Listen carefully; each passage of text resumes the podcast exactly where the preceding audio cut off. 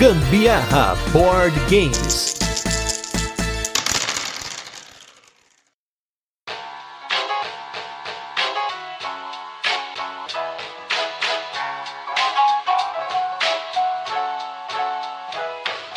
O jogo de hoje é o que mais se aproximou do que eu tive como novo hobby aí durante a pandemia, que é o cultivo de plantas. Eu sou a Carol Guzmão. E eu sou Gustavo Lopes e esse é mais um episódio do Gambiarra Board Games, o seu podcast sobre jogos de tabuleiro, que faz parte da família de podcasts Papo de Louco. E no episódio de hoje, no nosso count da nossa contagem regressiva, episódio número 4 dessa contagem regressiva pro final do ano, vamos falar sobre um jogo que é um daqueles jogos de caixinha pequenininha que cresce na mesa, tipo aqueles bonequinhos que você colocava na água e ele ficava 10 vezes maior. É assim que o jogo de hoje cresce na mesa, com beleza, com aquele quebra-cabeça que a gente gosta. Estamos falando do jogo Village Green.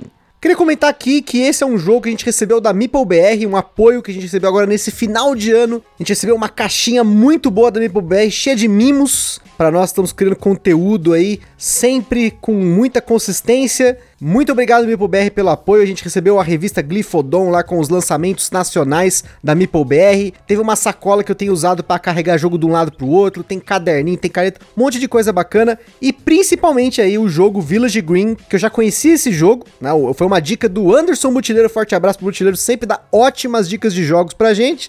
Ele era um dos jogos que meu irmão ia trazer lá da República Tcheca pra gente, porém eu não consegui uma cópia em inglês dele. Então foi muito bacana quando a MeepleBR anunciou o jogo. Eu falei, putz, agora vai vir pro Brasil, vai estar tá traduzido, show, vou aguardar. E eis que esse jogo está em nossas mãos agora, em primeira mão, para conversar com vocês aí sobre o que a gente achou. Bora lá!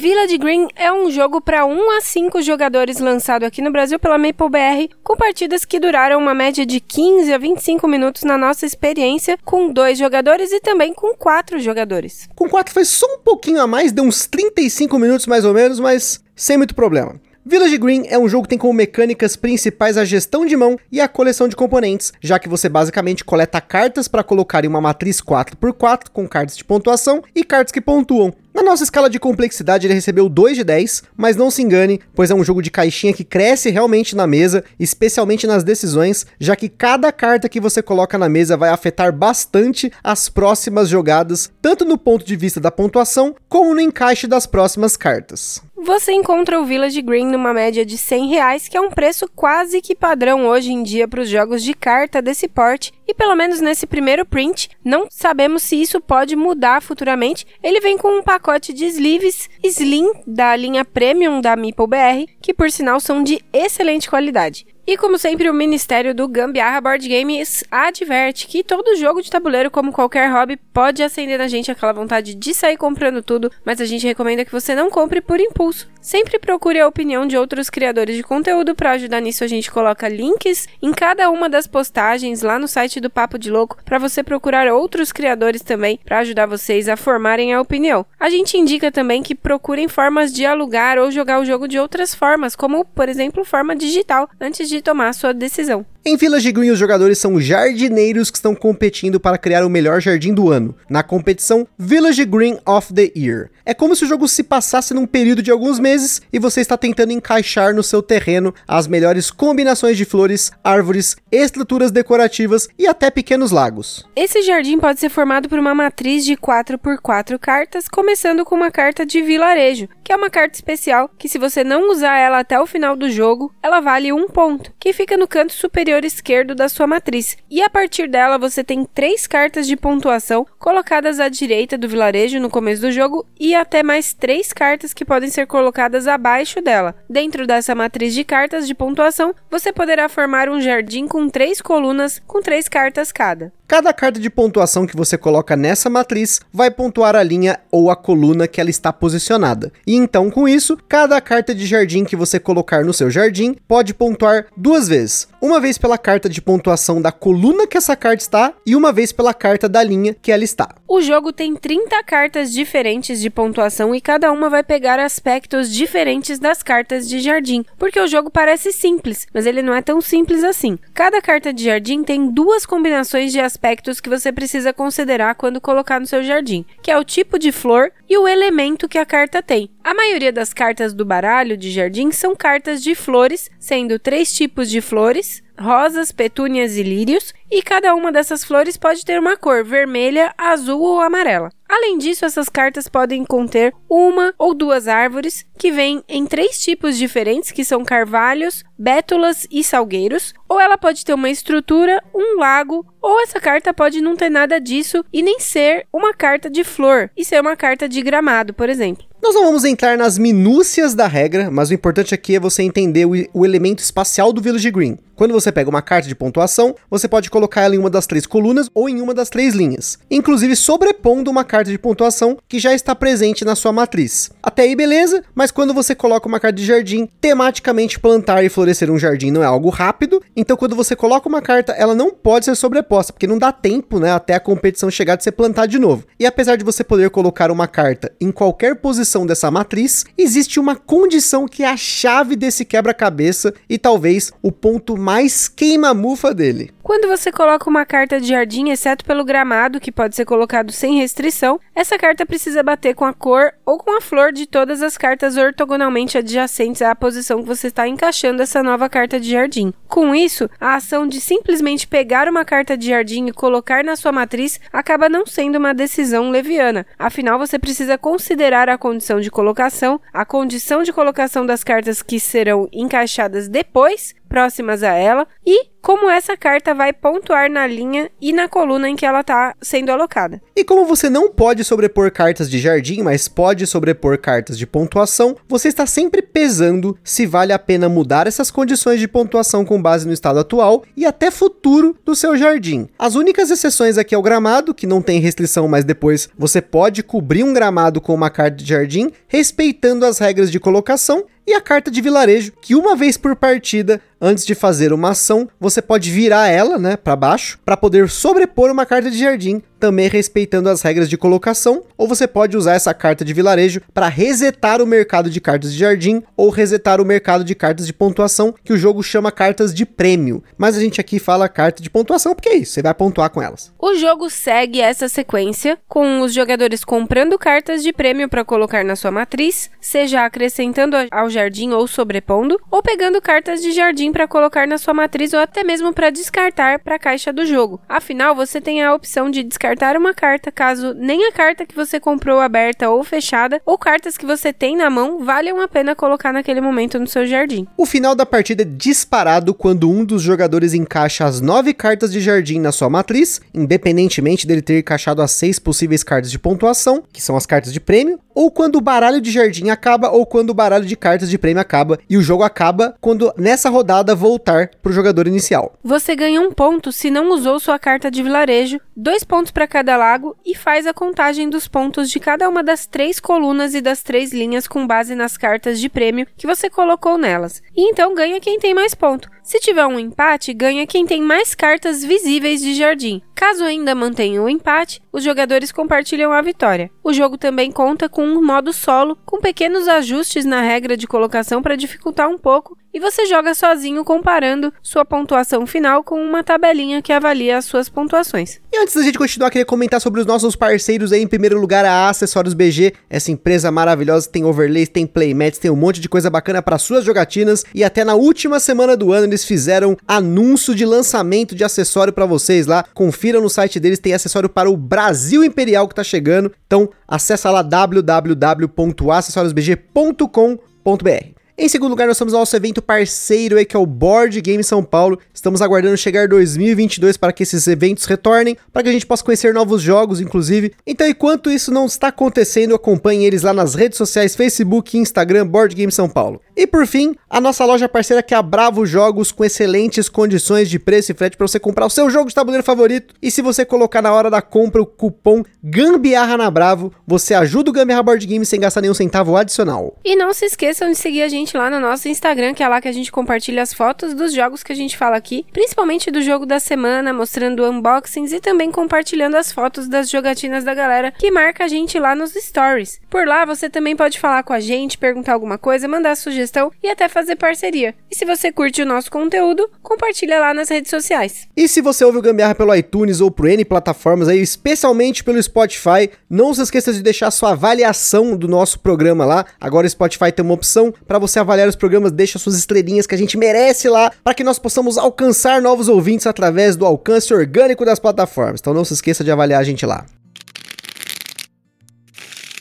Village Green é um jogo do designer Pierre Sylvester, um professor de matemática e química que escreve sobre jogos em seu blog, também é podcaster, ele tem ou teve um programa chamado Dias Vai, dentro do Brettspiel Podcast, além de criar jogos no seu tempo livre. Pierre emplacou alguns sucessos lá fora como The King's Dead, Virzin das Volk, citado recentemente em um dos nossos episódios com convidados, o North American Railways, publicado aqui no Brasil, e seu jogo mais recente, Brian Boru, tem recebido boas críticas. O Village Green é um jogo dos mais recentes dele, foi lançado lá fora em 2020 pela Osprey Games e ele teve uma revisão nas regras que já estão contempladas na versão da Meeple BR. Essa mudança na regra foi motivada por uma sugestão do Richard Ham, ou como muitos de vocês podem conhecer, que é o Rado do canal Rado Runs Through. Claro que nem tudo que o Rado sugeriu foi implementado, apesar de ter sido levado em consideração. Mas as mudanças que aconteceram aqui foi que na regra original, quando você queria descartar uma carta na ação de comprar cartas de jardim, você colocava embaixo do baralho ao invés de remover do jogo, o que prolongava a partida. Além disso, a quantidade de cartas que saem do jogo, dependendo da quantidade de jogadores no setup, também mudaram. Além da mudança das regras, a edição brasileira da Meeple BR também conta com uma mudança que foi realizada na iconografia das flores, que na primeira versão foi criticada pela dificuldade de enxergar as diferenças nas formas e tonalidades, especialmente no amarelo. Quem tiver curiosidade pode organizar as fotos do jogo lá no Board Game Geek por data e ver a diferença das fotos mais antigas com a versão da Meeple BR. Tem mais uma curiosidade aqui muito boa, que as cartas de prêmio do jogo têm um título e muitos desses títulos em inglês brincavam com características da flor ou da cor que o prêmio em si se referia. E a MapleBR teve o cuidado de localizar esses nomes para nomes em português que tivessem esse mesmo efeito. Algo que, por exemplo, a Kobold Spielverlag não teve o mesmo cuidado ao traduzir o jogo para o alemão, ou a Delirium Games não teve esse cuidado também para traduzir para o espanhol. São trocadilhos muito interessantes, se vocês notarem aí vão entender as referências nas cartas. E por falar em cuidado, né? Vocês sabem que a gente sempre fala aqui dos sleeves. E sim, esse é um jogo que é muito importante dar uma boa embaralhada sempre que for começar uma partida. Para isso, então, você vai precisar de 96 sleeves tamanho USA. Porém, olha só que bacana, pelo menos nessa primeira tiragem do jogo, a gente não sabe se sempre vai estar incluso. A Mipel BR já incluiu 100 sleeves da linha Slim dela. E falando um pouquinho da nossa experiência com o jogo, primeira coisa que eu tenho que comentar, gente, nunca se esqueça da regra do vilarejo vilarejo. Essa regra é muito fácil de esquecer. Acho que a maioria das nossas partidas a gente esqueceu dessa regra. Eu, pelo menos, nunca usei a minha carta de vila. Primeiro, porque eu queria o ponto. E às vezes um ponto nesse jogo é, assim, derradeiro, porque não são tantas chances de pontuar que você vai ter. Você vai ter seis formas de pontuar fora os lagos, então cada ponto ali é essencial. Mas é muito pelo fato de esquecer mesmo. Acho que a gente sempre esqueceu essa regra, né? Toda hora né, a gente acabava tendo que lembrar: ó, não esquece que tem a regra do vilarejo, que você vira a carta para fazer isso, pra fazer aquilo. É, e inclusive na última partida eu esqueci dessa regra, apesar do Gusta ter falado no começo do jogo. E se eu tivesse feito isso, eu acho que eu teria pontuado bem mais no final. Outra coisa que tem que tomar muito cuidado, gente, é criar situações impossíveis de resolver. No jogo, como a gente falou, você tem uma matriz 3x3 de cartas de jardim, e se você coloca uma carta, você não pode sobrepor essa carta, exceto uma única vez no jogo, usando a carta de vilarejo. E pode acontecer de você posicionar suas cartas, porque você pode colocar em qualquer lugar, você não precisa começar de um canto e vai encaixando as cartas na lateral das, dessa carta que você já colocou. E pode acontecer de você colocar uma flor vermelha, uma amarela e uma, sei lá, azul, roxa, né? É um azul, roxo lá, sei lá. E quando você vai encaixar uma quarta carta perto dessas, não tem como, não existe uma possibilidade de encaixar, porque você nunca vai conseguir uma flor e uma carta de cor que vai encaixar ali porque você colocou duas flores diferentes e cores diferentes, então é impossível agora de encaixar. Então tem que ficar muito esperto com isso. Só são nove cartas, então essas nove cartas tem que fazer contar. É, já aconteceu uma vez de eu ter colocado. Isso acho que foi a primeira vez que a gente jogou, de ter colocado uma situação impossível dessa, e aí quando foi fazer a contagem dos pontos no final, viu que eu tinha posto uma carta que não deveria estar no lugar ali. E aí, claro, obviamente, eu perdi mais pontos do que eu tinha conseguido, que era muito pouco na primeira vez. Tem que tomar cuidado, gente. Pontuação nesse jogo, de novo, ela é bem apertada. Inclusive, por exemplo, a gente jogou uma única partida em quatro jogadores. Em primeiro lugar, você vai precisar de uma mesa razoável. Vocês vão ver nas fotos lá no Instagram, que ocupa quase a nossa mesa inteira aqui da Ludo Table para fazer as quatro matrizes, mais o mercado. Porém, em quatro jogadores, e até imagino que com cinco também, as cartas vão rodar muito né? Você tem 30 cartas ali de pontuação, então tem que ficar esperto que essas cartas vão rodar muito, né? Tem carta suficiente para todo mundo, mas começar a sobrepor não vai ter carta suficiente para todo mundo. É só você fazer a conta. Tem 30 cartas de prêmio no deck, 5 jogadores cada um com 6, tem 30 cartas, né? 6 vezes 5, 30. Porém, qualquer sobreposição de carta já era. Então você tem que priorizar o que você consegue pontuar mais, né? O que não significa que o jogo não vai ter muita variabilidade. Tem que pensar o seguinte, que essas cartas vão rodar sempre, em dois jogadores até mais, eu acho que em dois jogadores você tem aí uma variabilidade muito alta, porque tem carta que sai de jogo no, no setup, então você não vai ter essa carta para pontuar, você tem que reagir um pouco menos do que em quatro jogadores, em cinco, né? Porque você vai ter que sempre ficar observando as cartas dos outros jogadores e tem muita carta de pontuação, você tem que brigar muito pelas cartas, né? Mas, sem dúvida, pensando nisso tudo, o que é mais importante ali é o AP, né? Aquela análises parálises, porque como você tem poucas formas de pontuar, né? No máximo seis mais os lagos, né? Os, né? Que você vai colocar no seu tabuleiro, fica aquela coisa assim, meu Deus, que carta que pode encaixar aqui? Apesar de que, na verdade, tem vezes que você vai ter uma única carta, você vai ter que ciclar o deck até conseguir essa carta para encaixar perfeito ali. Mas tem que ficar esperto com o APzinho, porque essa dificuldade de você encaixar as coisas do jogo mais a pontuação vai gerar ali momentos em que você vai ficar pensando até demais o que, que eu posso fazer para ganhar aquele um ponto extra. Nem me fale em um ponto extra, gente. Nessa última partida mesmo, eu ia ganhar o jogo. E aí, a minha última jogada, eu era a última jogadora, porque o Augusto tinha sido o primeiro, né? Eu ia ser, ia ser a última ação de todas da mesa. Simplesmente eu tinha duas opções ou, depois de eu ter colocado uma carta que tinha um gazebo, uma carta no jardim que tinha um gazebo, né? É obrigado você pegar uma carta de prêmio. Então,